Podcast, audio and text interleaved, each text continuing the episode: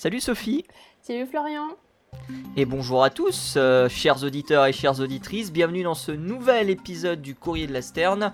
On va vous parler de ce qu'on a découvert sur les oiseaux ces sept derniers jours. C'est parti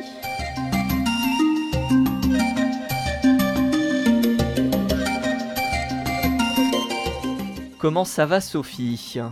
Bah, Écoute, ça va très bien, un peu fatigué, mais euh, on fait aller. Voilà. Semaine compliquée. Semaine chargée.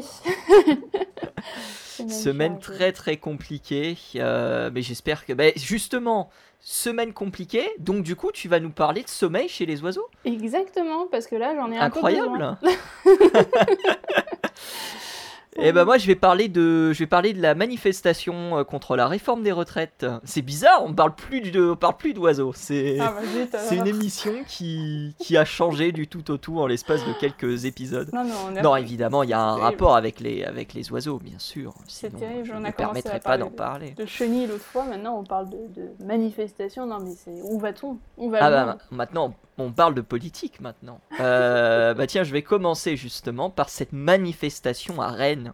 Euh, c'est un article de 20 minutes euh, où euh, alors euh, des agents de police utilisent des drones hein, pour surveiller pour surveiller généralement les manifestations. Avant ils utilisaient des hélicoptères, mais la pluie aérienne maintenant se fait avec des drones qui sont beaucoup moins chers, qui sont beaucoup plus pratiques, beaucoup plus faciles à utiliser. Mm. et donc on est à Rennes avec des manifestants qui eh bien manifestaient contre contre la réforme des retraites. Et euh, il s'est avéré qu'il euh, y a eu des choses qui se sont passées, euh, de, va dire, de manière plutôt drôle, puisque c'est, ce drone s'est fait attaquer par quatre mouettes. des mouettes qui ont attaqué en plongeant vers le drone. On reviendra justement sur le fait de plonger, de piquer sur, les drones. Ça expliquera un petit peu le comportement qu'ont eu ces oiseaux. Et bon, bah, les gens évidemment se sont beaucoup moqués. Hein, certains en ont même fait des, des comment dire des porte-paroles contre la réforme de retraite de ces mouettes. Il y a eu quelques caricatures qui ont circulé euh, quelques jours, euh, quelques jours, quelques heures, voire même quelques jours, euh, quelques jours après. Alors. Évidemment, ces, ces mouettes ou ces goélands, on fera, on fera le, le, point sur la différence entre les deux parce que c'est souvent une différence que les gens ne maîtrisent pas. Ah le point sur, sur, ces, sur ces oiseaux, bah, c'est qu'en fait, tout simplement, il défendait, euh, il défendait sans doute euh, un nid qui était à proximité ou des jeunes qui étaient, euh, des jeunes qui étaient soit à l'envol, soit immatures. Mm. Et donc le, drone étant considéré comme un ennemi par, par ces oiseaux, et ben ces oiseaux ont décidé, ont décidé de, de l'attaquer pour, pour évidemment pour évidemment euh, que les, petits soient, soient à l'abri. Donc voilà, c'est pas quelque chose qui est extrêmement courant, mais ça devient quand même de plus en plus... Euh, de plus en plus, comment dire, commun ce genre d'attaque de drone parce qu'effectivement il y a beaucoup d'oiseaux qui, euh, qui prennent ça pour, des, pour de potentiels prédateurs ou potentiels intrus. Oui, puis différence. Il y a de plus en plus de drones aussi, donc obligatoirement il y a de plus en plus d'attaques. Aussi, aussi effectivement, aussi effectivement. Euh, différence entre mouette et goéland, euh, qui est assez, euh, qui est assez facile finalement, c'est que pour le goéland, on va parler d'animal plutôt du large, donc tout ce qui va être associé à l'océan, alors que mouette, on va avoir beaucoup tendance à les retrouver à l'intérieur des terres. Donc ce que vous voyez généralement en bord de mer, ce sont des goélands et non pas des mouettes. Ce que vous voyez en revanche euh, qui traînent par exemple, euh, bah, je sais pas, si vous avez des cours d'eau à proximité de chez vous et que vous avez des lacs ou ce genre de choses là, ce sont généralement des mouettes qui y traînent, euh, voire même des, voire même des, rivières ou des fleuves. voilà principalement la différence entre les, les, deux oiseaux. Hein. Est-ce qu'il y a quelque chose à rajouter de plus, Sophie? Souvent le goéland est un peu plus gros que la mouette aussi. bon, ça dépend des espèces après. On a des goélands qui sont un peu mm. plus petits, mais, mais généralement le goéland est quand même un gros oiseau. quand on le voit de près, ça, ça marque. Hein. c'est un peu plus gros. C'est plus gros qu'un pigeon, alors que la mouette est quand même plus petite, un peu mm. plus gracile dans sa forme. Euh, en France, euh, il y avait le, goéland argenté, ce, genre de choses qui sont quand même des, gros bestiaux. Le, plus commun, effectivement, le goéland argenté, euh, qui, est, qui est un oiseau qui est reconnaissable avec sa son bec orange et sa petite tache rouge. Oui. Petite tache rouge qui est, euh, pour la, pour la petite anecdote, euh, une tache qui est utilisée lors de la nidification par les parents. c'est une tâche qui servirait justement pour les jeunes à marquer, à marquer leur intérêt pour la nourriture qu'apportent les parents au nid. Alors, j'ai jamais vérifié cette information, c'est mon professeur d'éthologie qui m'avait raconté ça. Ça, intéressant. si tu as des informations supplémentaires, mais ça me paraîtrait pas idiot puisque c'est quelque chose qu'on voit qu'on voit, dans, qu'on voit chez, chez d'autres espèces. Il y avait même une étude qui était sortie l'année dernière où il y avait des points qui étaient dans le bec des oiseaux.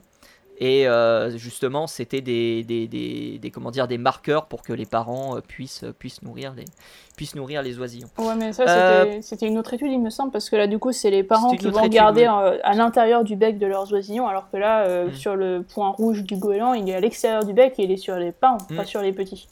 Donc je sais pas à quel point, euh, je sais pas trop comment ça fonctionne du coup parce que bon, je suis pas trop intéressé au d'après, d'après ce que j'ai, euh, d'après ce qu'il m'avait raconté, d'après ce que mon professeur d'éthologie m'avait raconté, c'est en fait les jeunes qui tapaient euh, à l'endroit où il y avait la tache rouge et les parents du coup, sachant qu'il y avait ce signal, nourrissaient le jeune qui, qui voulait manger. Après, je n'ai pas vérifié cette information, peut-être qu'elle est fausse. Ah, en tout cas, c'est ce qui m'avait été, euh, c'est ce qui m'avait été euh, raconté, mais effectivement, ça, ça, demandera plus. Ça peut être intéressant. Non, ça peut être intéressant. Moi, je sais que euh, pour nourrir un, petit oiseau, si vous avez un oisillon, un truc comme ça, généralement, ce qui se passe, c'est que les parents vont taper sur le côté du bec de l'oisillon pour hmm. lui demander d'ouvrir le bec. Et souvent, les oisillons, quand ils deviennent un peu plus grands, ils font pareil avec les parents pour que le parent régurgite. Donc ils vont taper hmm. sur le côté du bec. Donc on n'est pas très loin de la tache rouge, effectivement, hein, ça peut être tout à fait ça. Ça hmm. Ça m'étonnerait pas. Alors des drones euh, utilisés par la police, euh, euh, mais on a aussi des drones qu'on utilise pour la surveillance des oiseaux, puisqu'il y en a quelques-uns qui sont affectés pour ça. C'est notamment, ça commence à être vraiment de plus en plus utilisé, notamment pour surveiller des espèces menacées. Encore faut-il évidemment bien camoufler ces drones, et c'est pour ça que transition, il y a quelqu'un cette, cette année, début d'année, euh, qui a sorti une étude qui s'appelle Taxidermy Birds as Platform for Flapping Wing Drones. Et en gros, à quoi ça ressemble, à quoi ça sert? Eh bien, euh, l'objectif est de faire de la taxidermie, c'est-à-dire prendre des oiseaux qui sont morts et euh, faire en sorte que ces drones aient la forme de ces oiseaux qui soient décédés, en utilisant justement des animaux de collection ou des animaux trouvés et conservés, et conservés dans, dans, diverses, dans diverses départements. Et l'objectif, il y a deux objectifs principaux, c'est comme on l'a dit, surveillance des oiseaux, donc un intérêt plutôt logique, on va dire finalement par rapport, euh, par rapport à ce que, par rapport à ce qu'on présente. Et euh, il y a un autre intérêt euh, qui pourrait intéresser davantage les militaires parce que ça permettrait eh bien, de réaliser de la surveillance beaucoup plus furtive en utilisant justement des oiseaux de région que les habitants, que les personnes qui sont, qui sont comment dire, qui sont surveillées voient régulièrement, et donc ça permettrait d'augmenter la, surveillance, euh, euh, d'améliorer euh, ce système de surveillance. Donc c'est quelque chose qui est mis en place par rapport, par rapport, enfin c'est quelque chose qui est mis progressivement en place. Les drones sont évidemment de plus en plus utilisés également par l'armée et par les militaires. Et donc l'objectif étant maintenant de faire en sorte qu'ils soient de moins en moins visibles. Le fait de les transformer entre guillemets en oiseaux euh, est une, euh, est une conséquence, euh, on va dire, plutôt logique de, de, la volonté de, de, passer inaperçu. Ouais, bah alors pour passer inaperçu, il va falloir quand même que tu, tu peux pas avoir un, petit avion qui ressemble à un oiseau sans que l'oiseau batte des ailes parce que ça, ça, ressemble à rien, sinon c'est pas un mm. oiseau, c'est un avion effectivement, ou qu'il ait un comportement d'oiseau à peu près normal, en repliant les ailes une fois qu'il se pose, il peut pas non plus rester tout le temps au-dessus de toi avec le drone. C'est ça qui est, c'est ça qui est le plus compliqué, c'est effectivement qu'il faut simuler l'intégralité du comportement de l'oiseau. Hmm. Euh, donc le simuler en vol, ça va. Le simuler lorsqu'il se pose à terre, là c'est déjà plus problématique. Donc, euh, mais euh, ce sont des, des, recherches qui, à mon avis, vont devenir de plus en plus fréquentes, j'ai envie de dire, vis-à-vis de, ouais. Peut-être. Vis justement de, de, de, cette volonté de, passer inaperçu. Mais c'est vrai que il y a encore beaucoup de choses à faire euh, pour les utiliser à des fins militaires. Mais en tout cas, euh, en, à des fins biologiques, ça paraît totalement, euh, ça paraît totalement possible. Et je sais pas si vous, vous en avez déjà utilisé des drones de votre côté pour surveiller des oiseaux. Après, il y, a ce qu'on utilise en drone, ça va être des, des, choses qui permettent de prendre des photos après pour faire du comptage d'oiseaux. Mais c'est des drones qui prennent des, des photos de, de, très loin. Donc en fait, tu vois les oiseaux sont pas trop dérangés par ce genre de choses, du moins on espère. Mm. Donc à, part ça, j'ai pas, j'ai pas utilisé d'autres choses. Ok, d'accord. Bon voilà, en tout cas, euh, ce que je voulais vous raconter sur euh, la réforme des retraites, des mouettes et euh, de la taxidermie. Voilà. Eh, c'est, un super sujet, mais j'avoue que ça me fait penser cette histoire d'utilisation militaire des, des drones déguisés en oiseaux. Euh, tu sais, il y avait cette, cette théorie du complot euh, qui avait été lancée euh, par un gars qui s'amusait un petit peu, qui parlait de les oiseaux sont des drones de l'armée. Les, les, oiseaux n'existent pas. C'est ça, les oiseaux n'existent pas. Alors, par contre, fait, fait intéressant et un peu glauque malheureusement, ah. dans certains pays, on utilise des oiseaux kamikazes. Euh, notamment des pigeons. Oui. Euh, puisque euh, donc en fait on attache, on attache une bombe sur le, corps du, pauvre pigeon et on l'envoie justement voler, se, faire, se faire exploser. on utilisait aussi des pigeons pour guider des missiles lors de la Seconde Guerre mondiale. Les pigeons en fait tapaient un écran, tapaient un point rouge sur l'écran et euh, le fait de taper sur l'écran permettait justement de diriger le, missile.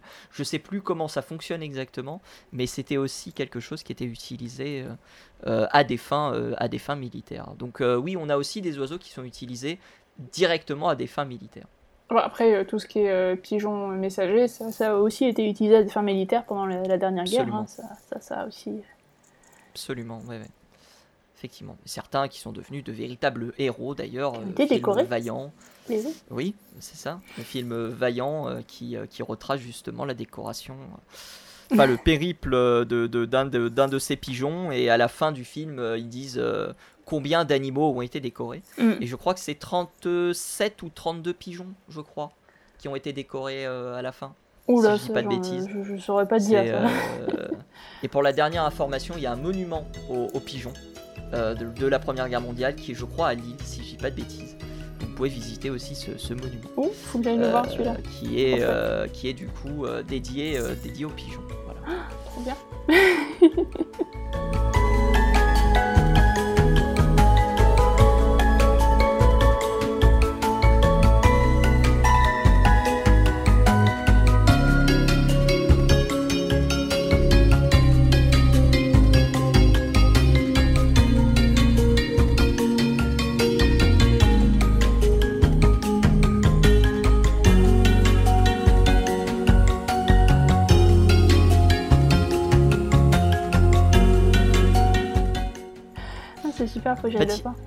Et en parlant de bah, pigeons, du coup. bah ouais, parlant de pigeons. Tu restes sur les pigeons Eh ben oui, je reste sur les pigeons, mais cette fois-ci, on va pas parler d'utilisation militaire du pigeon, on va parler de sommeil du pigeon. Parce que avant d'être utilisé, le, pigeon, il doit dormir quand même. Un minimum. C'est vrai que c'est... comme nous. Et justement, comme nous, en fait, euh, il se trouve que les oiseaux ont plusieurs phases de sommeil. Vous avez une phase de, sommeil euh, léger, de sommeil profond, et puis de sommeil qu'on appelle le sommeil paradoxal, qui va souvent être associé au rêve. C'est pas toujours le cas, mais c'est souvent pendant cette phase-là qu'on rêve. Parfois, on a des rêves pendant les autres phases aussi, mais c'est plus courant euh, pendant le, sommeil paradoxal. Et donc, ce qui intéressait les, les chercheurs de l'université de la Ruhr-Bochum, donc ça doit être en Allemagne, il me semble, euh, c'était de. Un nom comme ça, oui, oui. Voilà. je sais même pas si je le prononce bien d'ailleurs. On est d'accord que là, j'y vais totalement au feeling. On a des Allemands qui écoutent le courrier de la Sterne, je crois pas. Hein. Je sais pas, mais en tout cas, s'il y en a, faut qu'ils nous aident pour la prononciation, parce que là, je suis complètement paumé. c'est clair c'est clairement pas mon, ma, ma, zone d'expertise. Et donc, dans cette, euh, dans cette université, les chercheurs ont décidé de s'intéresser au sommeil paradoxal chez les pigeons, et euh, de savoir si pendant ce sommeil paradoxal, ils rêvaient comme nous. Euh, parce que ça a quelques, quelques incidences ensuite sur euh, comment est-ce qu'on voit bah, les oiseaux et puis leur relation à nous, au sommeil, enfin bref. Il y a pas mal de choses qui en découlent derrière. Et donc ce qu'ils ont trouvé, c'est que effectivement ils avaient une phase de sommeil paradoxal, bon ça on le savait déjà, mais pendant cette phase de sommeil paradoxal, ils avaient plus ou moins la même chose qui se passait dans leur cerveau que chez nous. C'est-à-dire qu'en gros, vous allez avoir euh, un, cerveau qui va être un petit peu plus actif dans certaines zones pendant le sommeil paradoxal et qui ressemble un petit peu à ce qu'on a chez nous quand on rêve. Donc par exemple, pendant ces phases de sommeil paradoxal, ils ont observé une activité très forte dans les régions qui étaient responsables de normalement la, vision. Donc c'est-à-dire tout ce qui va servir à euh, gérer euh, la, vue et, ce que vous voyez avec vos yeux. Vous savez que c'est géré après dans le cerveau, dans certaines aires, qui mhm. permettent de déchiffrer ce que vous voyez, notamment de retourner l'image, etc. Et donc chez les pigeons, pendant qu'ils dormaient, on a ces aires-là qui sont très très actives pendant le sommeil paradoxal et qui ressemble très très fort à ce qu'on trouve chez un euh, encéphalogramme, chez un pigeon qui est notamment en train de voler. Donc en fait, ils en ont déduit que les pigeons étaient probablement en train de rêver qu'ils volaient. C'est quand même pas si mal. On est quand même sur quelque chose d'assez incroyable là. Alors moi j'ai une question, parce que tu sais très bien que les oiseaux sont très alertes même lorsqu'ils dorment. Hmm. Est-ce qu'on peut imaginer qu'il y ait une, cette zone active du cerveau, c'est justement parce qu'ils sont en alerte? Euh... Non, parce que euh, ça ressemblait vraiment à ce qui, à la manière dont ils regardaient. En fait, c'est la manière dont ils euh, géraient euh, tout leur environnement visuel pendant le vol, pas pendant qu'ils sont posés ou pendant qu'ils font autre chose. C'est vraiment un, mouvement d'yeux et, et, du coup derrière une, une utilisation du cerveau qui correspond exactement à ce qu'ils font pendant qu'ils volent. Pas pendant les phases de repos, pas pendant le reste du sommeil non plus, parce que vous avez plusieurs phases dans le sommeil et ça, ça ne se pose que pendant le sommeil paradoxal. D'accord. Donc ça, c'est quand même... Euh, voilà. Donc ils, sont plutôt persuadés que, effectivement, le pigeon est en train de rêver qu'il vole. Et, euh, et non seulement ça, mais en plus, ils ont trouvé que la zone de l'amygdale dans le cerveau donc chez les oiseaux, il y a une zone similaire à l'amygdale. Je ne sais pas si vous savez un peu à quoi ça sert chez l'humain, mais en gros, c'est plus ou moins la zone où vous avez la formation des émotions et euh, voilà, tout ce qui est relatif à vos sentiments, vos émotions, etc. C'est dans l'amygdale, dans le cerveau. Et donc chez les oiseaux, il y a une zone similaire, et notamment, euh, pendant ce sommeil paradoxal, cette zone est très très active aussi. Mhm. Et ça, c'est pas mal non plus, parce que ça veut dire que si effectivement l'oiseau est en train de rêver, euh, visiblement, il y a de l'émotion qui se met dans ses rêves aussi. Il y a quelque chose qui se passe là. Donc on sait pas trop quel type de rêve ils ont, mais il y a quelque chose qui se passe. Ah, Alors, c'est incroyable. Euh, voilà, c'est il y a quelque chose à, à réfléchir là-dedans et je trouve que voilà, ça les rapproche encore plus de nous que ce qu'on pensait auparavant c'est voilà, moi j'ai trouvé la news assez incroyable et pareil que nous, donc euh, ils ont aussi remarqué que pareil pendant le, sommeil il y avait plusieurs phases et notamment il y a des phases pendant lesquelles euh, nous en tant qu'humains on va plus ou moins gérer euh, tous les tous les déchets que notre cerveau produit pendant la journée. c'est des phases qui ne sont pas la phase de sommeil paradoxal, c'est le reste du sommeil normalement qui va gérer tous ces déchets là. Donc il y, a toute une mécanique qui se met en place et qui essaie d'éjecter au maximum euh, les produits dérivés de ce que vous avez produit pendant la journée. Et donc chez les pigeons, ça marche de la même façon. Il y a aussi euh, cette, euh, cette, mécanique qui se met en place et qui tendrait aussi à prouver que finalement, la relation entre oiseaux et mammifères, eh ben, au niveau du cerveau, c'est très très proche tout ça, parce qu'on a plus ou moins les mmh. mêmes phases de sommeil, on a du coup plus ou moins les mêmes types de rêves, visiblement. Euh, les émotions, enfin bref, on, a tout qui est, qui est, vraiment, si ça se généralise aux autres espèces d'oiseaux, on va avoir vraiment quelque chose entre oiseaux et mammifères qui est très très ressemblant et qui finalement nous rapproche encore plus de ces animaux. Après, je, je, veux, euh, je veux un pigeon qui rêve d'une aventure avec Chuck Norris. Hein. Ah Personnellement, je n'ai. Euh, et pourquoi pas? Et pourquoi pas? Non, mais c'est hyper intéressant. Ce serait hyper intéressant de savoir si les euh, comment dire si les, les, rêves des oiseaux puisque on sait quasiment qu'ils rêvent maintenant il y a plusieurs études qui, qui tendent à confirmer que c'est le cas euh, savoir si ces, ces, rêves sont influencés justement par ce qu'ils sont capables de, de, de, voir et donc de savoir si un oiseau euh, sauvage voilà, enfin, rêve de la même manière qu'un oiseau domestique ce serait particulièrement particulièrement drôle comme, comme étude à voir. Ah ça oui, oui. C'est, oui, j'avoue. Ce, qui est, ce qui était assez intéressant parce que dans les années 60, la grande majorité des rêves que nous faisions, nous, humains, étaient en noir et blanc. Pourquoi? Parce que la télé, à l'époque, était en noir et blanc la télé avait justement, euh, entre guillemets, euh, capitalisé notre cerveau, fait en sorte que celui-ci soit vraiment conscient que les rêves puissent être en noir et blanc. Alors qu'en réalité, on est tous d'accord que aujourd'hui les rêves sont, en couleur.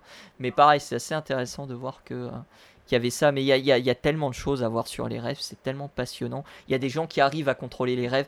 Imaginons si les pigeons pouvaient contrôler leurs rêves, ce serait incroyable. Ça oui, je, Monsieur... je sais pas. Monsieur Pigeon qui va affronter le grand aigle royal, lui piquer une plume et revenir vers sa demoiselle et sa demoiselle qui fait rou rou. Ça veut dire qu'elle est d'accord pour se reproduire avec lui. Moi je trouve ça formidable.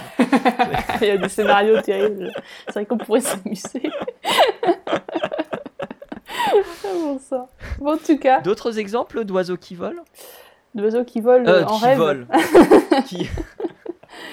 D'autres oiseaux qui rêvent, pardon. Alors, je ne sais pas. Euh, là, pour l'instant, ils avaient fait l'étude sur une quinzaine de pigeons qui ont, du coup, été entraînés spécialement à dormir dans des conditions où euh, c'était plus facile pour les chercheurs pour accéder à, un encéphalogramme. Mais je ne sais pas si ça a été fait sur d'autres oiseaux. pour l'instant, visiblement, non. Donc, j'espère que sur des corps vidés, ça avait été fait. Peut-être. Si je dis pas de bêtises, c'est le jet des chênes, si je dis pas de bêtises, ou le jet bleu, un, oiseau de, un oiseau, en tout cas de la famille des corvidés, je crois. Parce que c'est, ça fait depuis quelques temps qu'on parle justement du rêve chez les oiseaux. Euh, et euh, je sais qu'il y a, il y, a, il y a deux trois études qui étaient déjà sorties là-dessus. Euh, D'accord. Je sais pas s'ils étaient allés aussi loin, du coup, peut-être. Je sais pas non plus. je t'avoue, je, je sais pas du tout. peut-être qu'ils ont juste remarqué que ça faisait la, le, le même encéphalogramme que, que, pour, que pour nous humains, mais je sais pas s'ils sont assez aussi loin, euh, allés aussi loin pardon, dans l'interprétation. Bah, je pense qu'ils avaient certainement, ils s'étaient certainement arrêtés aux, aux, différentes phases de sommeil, avec peut-être une caractérisation du coup du sommeil léger, du sommeil profond et du sommeil paradoxal chez les oiseaux, parce que ça c'est quelque chose mhm. qu'on connaît déjà. Ce qui est mhm. intéressant après, c'est de savoir, ok, au niveau des rêves, comment ça se passe? Ou alors euh, peut-être au mouvement des, pupilles euh, et de l'œil, tu sais, euh, où ça se contracte ou ça se hmm. rétracte. Ouais, effectivement. Parce que là, c'est important aussi dans cette phase de sommeil paradoxal. Et puis surtout, s'il y a des émotions, la, pupille peut, peut changer de, taille. Hmm. bon, ça, ça, arrive chez nous aussi, c'est ce qui se passe chez nous. Oui, bien sûr. En attendant, peut-être que vous, vous rêverez d'un pigeon qui vole après avoir écouté cet épisode. Euh, mais cet épisode se termine. Un grand merci à toi, Sophie. Eh ben, euh, on rappelle euh, qu'on te retrouve sur Entracte Science pour nous parler d'oiseaux, mais pas que. et chers auditeurs et chères auditrices, nous on se retrouve la semaine prochaine pour un nouvel épisode du Courrier de la Sterne.